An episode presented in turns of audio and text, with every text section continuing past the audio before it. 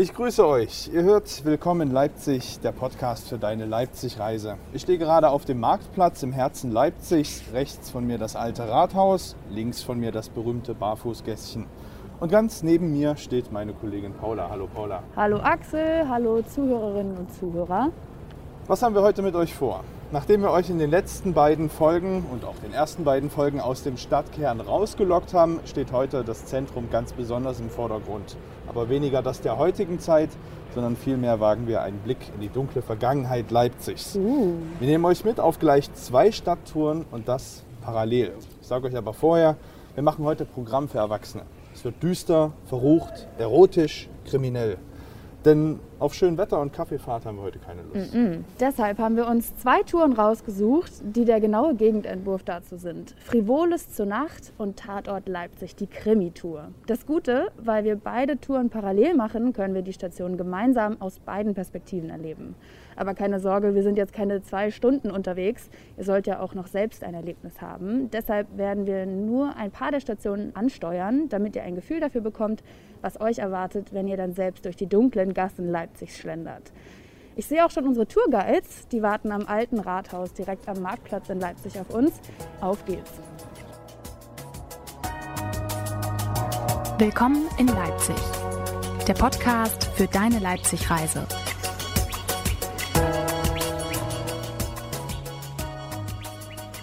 Ja, hallo, schönen guten Abend. Ich sehe, Sie sind schon stark kostümiert. Vielleicht wollen Sie beide sich äh, ganz kurz vorstellen. Ich würde sagen, Ladies first, ganz im Zeichen der alten Werte. Recht schönen guten Tag, mein Guter. Ich bin die Fesche Lola. Ich spiele Pianola in den einschlägigen Etablissements dieser Stadt. Ich habe nochmal die Kletage meiner Jugendzeit angezogen, goldene 20er Jahre. Herzlich willkommen. Und dann haben wir noch Herrn Henner Kotte von der Krimi-Tour Leipzig. Hallo. Hallo, schönen guten Abend. Wir stehen jetzt hier nun auch äh, ganz zufällig direkt am Startpunkt der frivolen Nachttour. Und vielleicht können Sie sich als Lola noch mal vorstellen. Ja, wie gesagt, ich bin die Fesche Lola. Es gab immer schon in der Messestadt Leipzig ein edles Nebenprodukt. Denn jahrhundertelang kamen die Händler auf die Leipziger Messe, haben hier gute Geschäfte gemacht und nach Abschluss des Geschäfts ging es natürlich in die Restaurants und danach wurde auch einem Nebenprodukt, ein köstlichen Nebenprodukt dieser Stadt gefrönt. Schon Luther hat vor 500 Jahren geäußert für Leipzig, es sei ein Hort der Wucherei und Hurerei, ein Sodom und Gomorra. Schon im Dreißigjährigen Krieg wurde hier die sogenannte Franzosenkrankheit eingeführt, die Syphilis. Und ich, wie gesagt, habe nochmal die Kletage meiner Jugendzeit angesucht, goldene 20er Jahre. Das war die Blütezeit dieser Stadt, denn wir haben in Leipzig 46 Bordelle, 220 einschlägige Massagesalons und in denen mache Gehabt. ich Musik. Ja, in den goldenen 20er Jahren. Ich habe ja gerade meinen 127. Geburtstag gefeiert. Alles Gute nachträglich. Da haben Sie sich aber wirklich gut gehalten, muss ich sagen. Im Mittelalter, wenn man die alten Stadtgrenzen von Leipzig sieht, drei Nuttenviertel und sechs Polizeireviere. Also äh, äh, da merkt man, dass sich das also auch etwas korrespondiert. Wir haben eine sogenannte Dirnenkartei. Denn wie gesagt, wir haben einen Höhepunkt in jeder Beziehung. Wir haben also eine Dirnenkartei, das heißt dort, wir haben sehr viele Geschlechtskrankheiten und die müssen natürlich deswegen die Damen erfassen, ja, die hier dem Geschäfte nachgingen. Und deswegen wissen wir auch ganz genau, 14 bis 71 war sozusagen die Auswahl. Ne? Und äh, Durchschnittsalter war 26. Es blühte das Geschäft. Es gab aber auch sogenannte Gelegenheitsdienerinnen. Das waren Damen, die ja, aus Vergnügen dem ganzen äh, Geschäfte nachgingen. Und es gab natürlich auch Jünglinge, die dem Geschäft nachgingen. Also konnte man schon gut Geld auch damit machen damals. Damals konnte man richtig gut Geld, meine Gute, damit. Ja, eine, eine der leichten Damen, Gesellschaftsdame hieß das ja, Ende 19. Jahrhundert. Das war die Mutter von Hedwig Kurzmaler.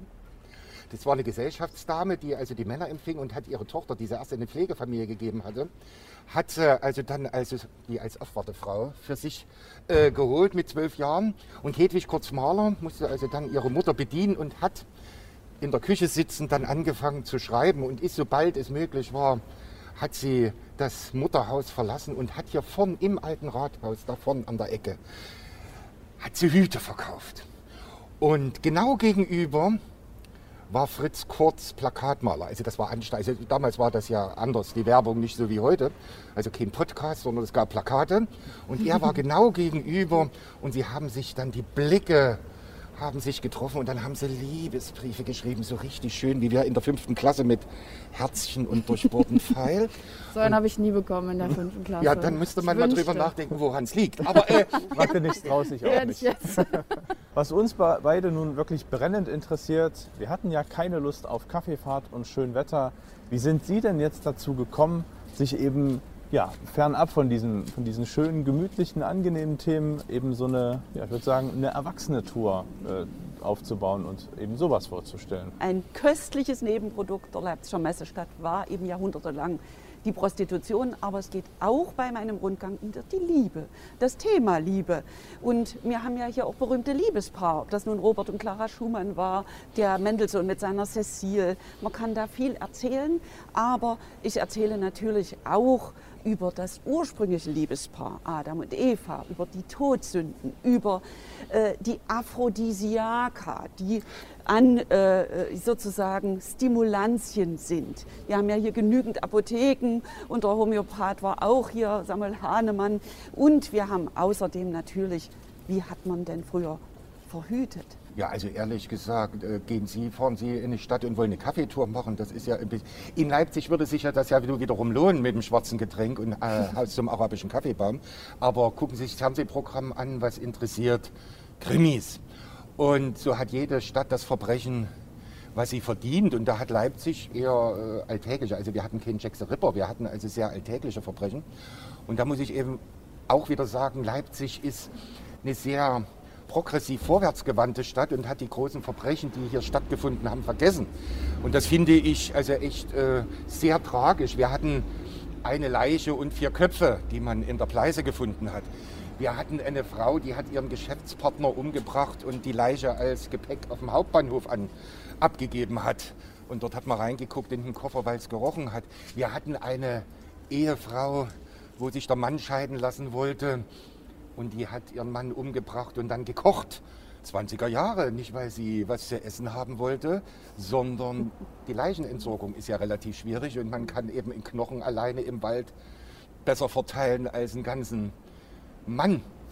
Na klar. Also- Aufregende Jahre, die 20er Das hier ist, in Leipzig. natürlich ist das so. Und die Tour heißt Tatort Leipzig, weil der allererste Tatort 1970 Hauptkommissar Trimmel aus Hamburg hieß.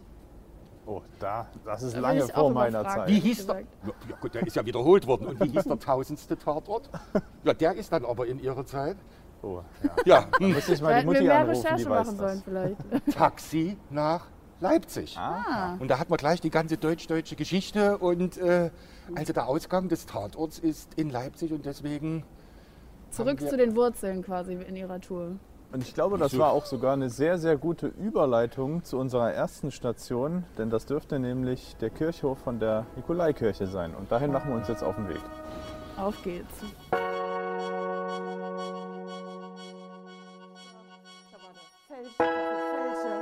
Und ja, und man sagt ja, Schokolade ist ein ganz besonderes Aphrodisiak. Wartet mal. Hier stehen wir in Speckshof. Und Deswegen da, halt es auch so. Wir sind jetzt in einer der Ja. vielen Passagen von Leipzig.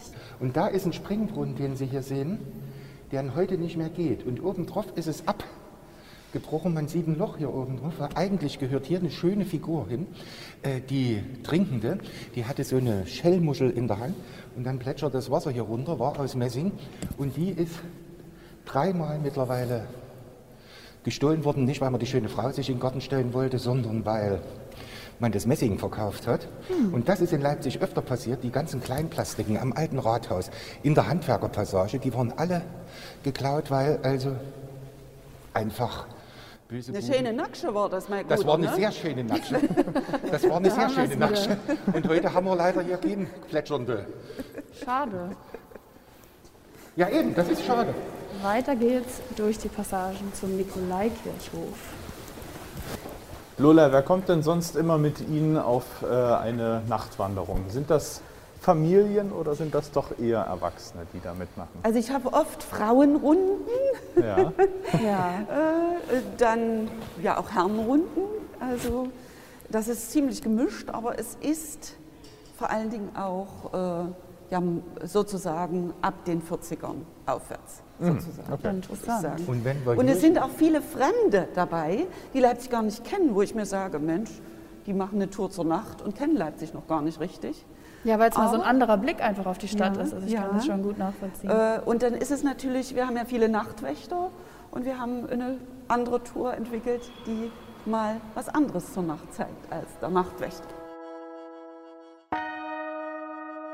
So, wir sind jetzt an unserer nächsten Station. Das ist der Nikolaikirchhof. Wer in Geschichte ein bisschen aufgepasst hat, ich habe nicht immer geschlafen, der weiß, dass hier die Montagsdemonstration ihren Ursprung in den Friedensgebeten gefunden hat. 89 war das, auch lange vor meiner Zeit, aber vielleicht kann die über 100-jährige Lola uns da mehr zu diesem Ort hier erzählen, vielleicht auch in einem anderen zeitlichen Kontext. Denn es erinnert ja auch heute immer noch viel daran.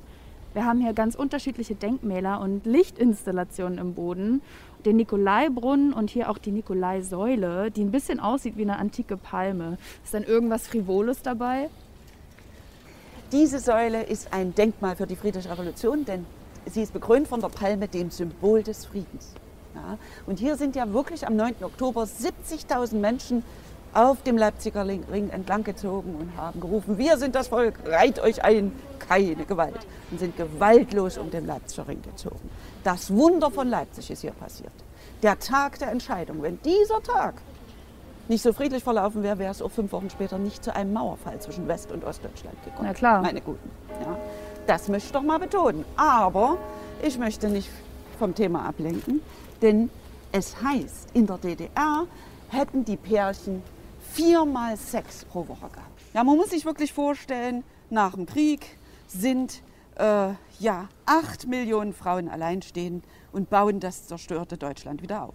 Nach der Rückkehr aus der Gefangenschaft gehen die Frauen im Westen traditionell ihrer Rolle am Herd nach. Während im Osten, im Sozialismus sind alle gleich, Frauen arbeiten im gleichen Betrieb wie die Männer, gleiche Arbeit, gleiches Geld. Durchschnittlich hat man also viermal in der Woche Sex. Denn es gibt keine moralische Instanz wie im Westen die Kirche, die noch großen Einfluss hat. 1965 wird die Antibabypille eingeführt, kostenlos für Frauen ab 16. 1972, ein Tag vor dem Internationalen Frauentag, dem 8. März, wurden Abtreibungen erlaubt. Dafür gab es keine Nacktbilder auf den Zeitschriften. Pornografie war gesetzlich verboten. Prostitution wurde 1968 in der DDR verboten. Aber es gab Sexspioninnen, die Männer aus dem Westen bedienten und sie erpressbar machten. Sie hießen die sogenannten HWG-Personen. Das waren Frauen mit häufig wechselndem Geschlechtsverkehr. HWG. Und das stand sogar im Ausweis dieser Dame, damit sie offiziell der Prostitution nachgehen konnte. Ich habe mir, glaube ich, noch nie so viele Gedanken über das Sexleben der DDR-Bürger gemacht. Ja, der Aber sehr interessant. ver verordnet Lebenslust, Ja, meine Gute. Das muss man sich schon mal klar machen. Ja. Gut, So, gehen wir machen uns auf zur nächsten Station, würde ich sagen. Es gibt ja noch mehr zu erzählen. Wo geht's denn hin als nächstes? Ja, ich würde sagen, wir machen uns jetzt in Richtung Uni auf. Die ist hier ja eh direkt um die Ecke.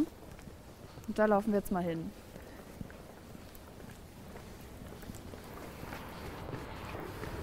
So, wir laufen gerade die Treppe zum Innenhof der Uni hoch. Und hier haben wir ihn, den Grund, warum ich überhaupt in Leipzig bin. Unseren legendären Unikomplex, an dem schon Angela Merkel studiert hat. Die Uni befindet sich direkt neben dem Nikolaikirchhof am Augustusplatz und verkörpert das, was mich persönlich an Leipzigs Innenstadt am meisten fasziniert. Diese Kombination aus mittelalterlicher Geschichte und Moderne. Das eindrucksvollste am Unibau ist ohne Zweifel das riesige, verglaste, blau schimmernde Gebäude, das aussieht wie ein Hybrid aus Glaskasten und gotischer Kirche. Am Anfang, als ich nach Leipzig gekommen bin, wollte ich gar nicht glauben, dass der Bau, das Paulinum, tatsächlich zur Uni gehört. Wenn ihr Zeit habt und die Universitätskirche gerade geöffnet ist, empfehlen wir euch unbedingt einen Blick reinzuwerfen. Wir bleiben heute aber mal draußen. Und Herr Kotte, ich bin mir ziemlich sicher, dass es selbst zu diesem hellen, freundlichen Bau auch eine gruselige Geschichte gibt. Ja, na, in jeder Kirche gibt es gruselige Geschichten. Da müssen Sie bloß in die Krypta gehen. Da gibt es Gräber. Gibt es also mehrere Verbrechen äh, mit der Universitätskirche. Sie haben die Krypta gehabt. Die ist also 1968 noch ein Stückchen, paar Grabplatten, die sieht man ja drin, sind erhalten geblieben. Aber das große Verbrechen ist gewesen, dass man 1968 die Unikirche gesprengt hat. Und man sagt immer auf Befehl von Walter Ulbricht, der ja in Leipzig geboren worden ist, der hätte gesagt, er wäre aus der Ober gekommen und hätte gesagt, das hässliche Ding, die Kirche muss weg, das Ding muss weg. Das ist leider nie, nie bestätigt worden. Also das kann man nicht belegen. Da macht sich Leipzig einen schlanken Fuß, vor allen Dingen die Universität macht sich einen schlanken Fuß, denn es waren die Professoren, die schon 1953 angefangen haben, die Uni sehr rot auszurichten. Sie sehen im Innenhof einen großen Wilhelm Leibniz. Eigentlich sollte die Uni Wilhelm Leibniz Universität heißen. Da gab es eine Abstimmung zwischen Karl Marx und Wilhelm Leibniz und wer hat gewonnen? Karl Marx. Der war zwei Tage in Leipzig zur Taufe von Karl Liebknecht. Wie auch immer, die Universitätskirche wurde gesprengt und zwar hat am 30. April die Stadtverordnetenversammlung abgestimmt und es gab eine einzige Gegenstimme gegen den Abriss oder die Sprengung der Universität. Und die kam vom Pfarrer Hans-Georg Rausch. Der hat als einziger seine Stimme dagegen erhoben und er wurde 1989 aufs Tableau gehoben und hat, man hat gesagt, Leipzigs letzter Held, der hatte die Traute, dich schon 68 gegen den Frevel der Kirchensprengung zu stellen. Sein Ruhm dauerte nicht lange, dann waren die Stasi-Akten geöffnet und Hans-Georg Rausch war derjenige, der die sämtlichen Kirchenkreise in Leipzig unter Bespitzelung hatte, sodass man heute annehmen kann, belegt ist es auch nicht, dass die Stasi ihm einfach die Gegenstimme gestattet hat, um sein Inkognito bombenfest zu machen. Oh.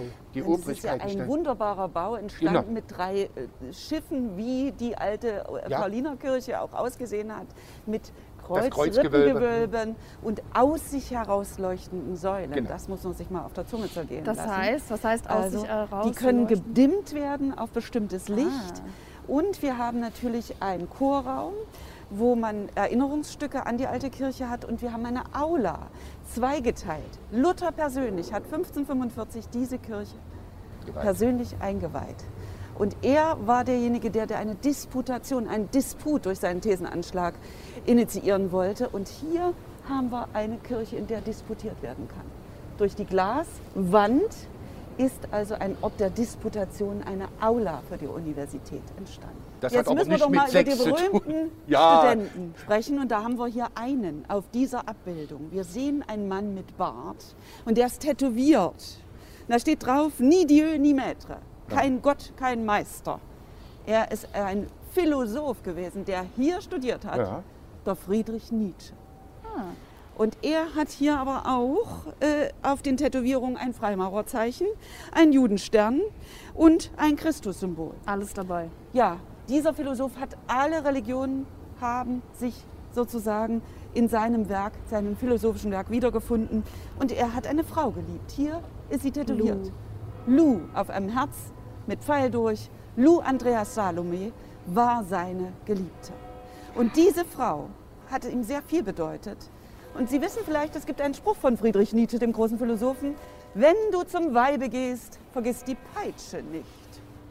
Und hier auf diesem Bild sehen wir den Friedrich Nietzsche mit Lou, aber Lou hat die Peitsche in der Hand. Lou hat die Peitsche in der Hand. Wenn du zum Weibe gehst, vergiss die Peitsche nicht.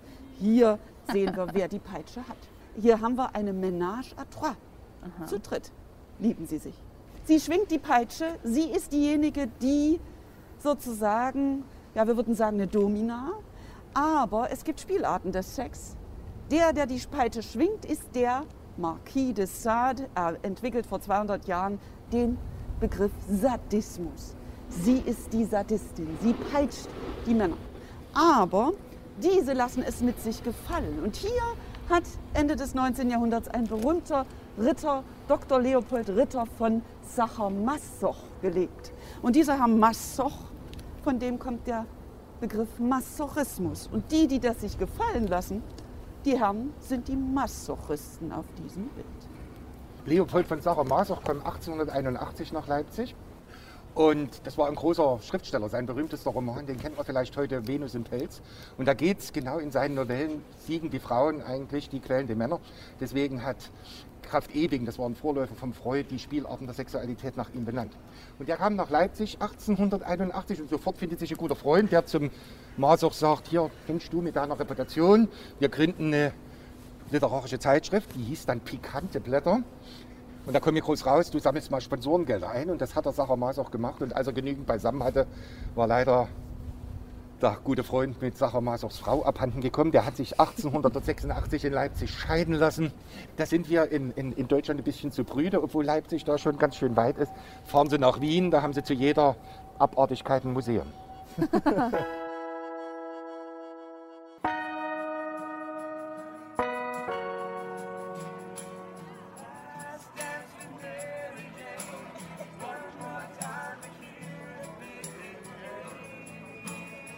würde sagen, wir gehen jetzt noch mal zum Naschmarkt. Unsere beiden Tourguides, die flitzen schon vorne weg. Ich muss mal ein bisschen rumstrebern. Du kennst ja bestimmt den Spruch von äh, Goethe, den man zumindest ihm zuschreibt. Mein Leipzig lob ich mir, es ist ein klein Paris und bildet seine Leute. Viele Touristinnen und Touristen denken immer, dass das Goethe selber gesagt hat. Das stimmt aber nicht. Das hat nämlich einfach eine seiner Rollen in Faust gesagt. Das wird dann immer ihm zugeschrieben, obwohl das eigentlich einfach nur in seinem Buch steht. Naja, indirekt hat das ja dann auch gesagt. Ja, selber. man sagt ihm eben auch nach, dass das ja dann, auch wenn es nicht seine Worte per se waren, doch schon seine Meinung über Leipzig widerspiegelt. Und da hinten sehe ich ihn auch schon. Das ist das Goethe-Denkmal. Er blickt schräg nach oben. Was ist das denn hier? Er blickt witzbegierig Richtung Uni und seine Füße laufen aufs Auerbachs Keller. Denn das Haus Denn er stand hat ja ja nicht. hier nicht Jura studiert, wie sein Vater ihm sozusagen befohlen hatte, denn der hatte ja selber Jura studiert. Also er war hin und her gerissen, wie heute auch jeder Student zwischen Pflicht, Universität und Vergnügen Auerbachs Keller. Das kann ich bestätigen. Er sah nicht, auch nicht so fesch aus, wie er auf dem Denkmal steht. Der kam aus Frankfurt am Main, das war damals eher Dorf. Leipzig war Weltstadt, den haben sie ja ausgelacht, ob seiner bäuerlichen Kleidung. Und er musste sich vom ersten Salär seines Vaters erstmal neu anziehen, damit er hier in der Weltstadt besteht. Also hat er wahrscheinlich gar nicht so ausgesehen wie hier auf dieser Nee. Statue. Als Modell hat Karl Seffner, das ist der Bildhauer, hat als Modell den Sportlehrer seines Sohnes benutzt. Übrigens, der ist also auch das Modell für einen Bach und sowas. Also das ist immer dasselbe gewesen. Einmal haben wir hier links, das ist Friederike Oeser, die Tochter des Kunstakademiedirektors. Und er hat zeichnen gelernt. Und während er zeichnen lernt in der Kunstakademie, schaut er sich um und verliebt sich in Friederike. Sie ist eine eher platonische Liebe, und da sind wir wieder bei den Spielarten der Liebe. Äh, Eine mütterliche Freundin, die ihn hier in die Gesellschaft einführt und die wichtigen Personen vorstellt. Mit ihr hat er noch lange nach Leipzig Briefkontakt aber niemals anderen Kontakt, immer nur Briefkontakt, kein Körperkontakt. Auf der anderen Seite haben wir die große Liebe Goethes in Leipzig, das ist Anne-Katharina Schönkopf. Sie war Wirtstochter vom Leipziger Brühl. Bei einem mathematischen Disput in einem Wirtshaus am Brühl entdeckt er Kätchen. Sie ist drei Jahre älter als er, schon verlobt. Und trotzdem verlieben sich die beiden ineinander. Immer wenn ihre Eltern ins Theater gingen, dann schickte sie einen Diener hier hoch auf den Neumarkt. Wo heute die Galeria Kaufhof steht, war die Herberge der Frankfurter Händler. Da wohnte der Goethe. Und äh, sie ließ den Goethe kommen, damit sie gemeinsam im Haus am Brühl den Abend verbringen können. Zum Glück hatte das Haus am Brühl knarrende Treppen, sodass sie gewarnt waren, wenn der Vater aus dem Theater kam. Äh, und äh, ja, mit Kätchen hat er eine ernsthafte Liebe, keine platonische Liebe, so heißt es gehabt. Ja, und er verließ Leipzig nach drei Jahren Studium liebeskrank. Er war so äh, liebeskrank, äh, er musste noch ein halbes Jahr von seiner Mutter gepflegt werden. Er war runtergehungert auf bis zu 40 Kilo und hätte beinahe das Sterbchen gemacht, wie die Sachsen so schön sagen. Er musste ja woanders weiter studieren, musste sie also verlassen. Ja, und die äh, letzte große Liebe seines Lebens war Ulrike von Levetzow. Aber sie hat nie geheiratet, weil sie gesagt hat, wenn einmal Goethe liebte, kann keine andere sein. Ja, und dann haben wir die Geschichte vom alten Goethe, dem Dichterfürsten. Auf ihn tritt ein junger Mann zu und fragt ihn, lieber Herr Goethe, wenn Sie nun Deutschlands größter Dichterfürst sind, dann sagen Sie mir doch, wenn ich Ihnen jetzt zwei Begriffe nenne, machen Sie mir ein schönes Gedicht daraus. Sagte Goethe, ja, nennen Sie mir die Begriffe, ich werde einen schönen Reim daraus machen. Und der junge Mann nennt die zwei Begriffe. Haustürklingel und Mädchenbusen. Der Goethe zieht sich zurück und nach einer Weile hat er einen wunderbaren Reim entwickelt. Die Haustürklingel an der Wand, der Mädchenbusen in der Hand, sind beides Dinge wohl verwandt. Denn wenn man beide leis berührt, man innen drinnen spürt, dass unten draußen einer steht, der sehnsuchtsvoll nach Einlass fleht. Applaus, Applaus. Damit ist bewiesen, dass Goethe wirklich Deutschlands größter Dichter ist. Ja, und mit diesen Worten Goethes, mit diesem tollen Reim, möchten wir an dieser Stelle uns auch ganz herzlich bei Ihnen beiden bedanken für diese private Tour. Wann bekommt man sowas schon mal? Und auch noch gleich zwei Touren mit einmal. Ganz herzlichen Dank. Bitte schön. Gerne geschehen.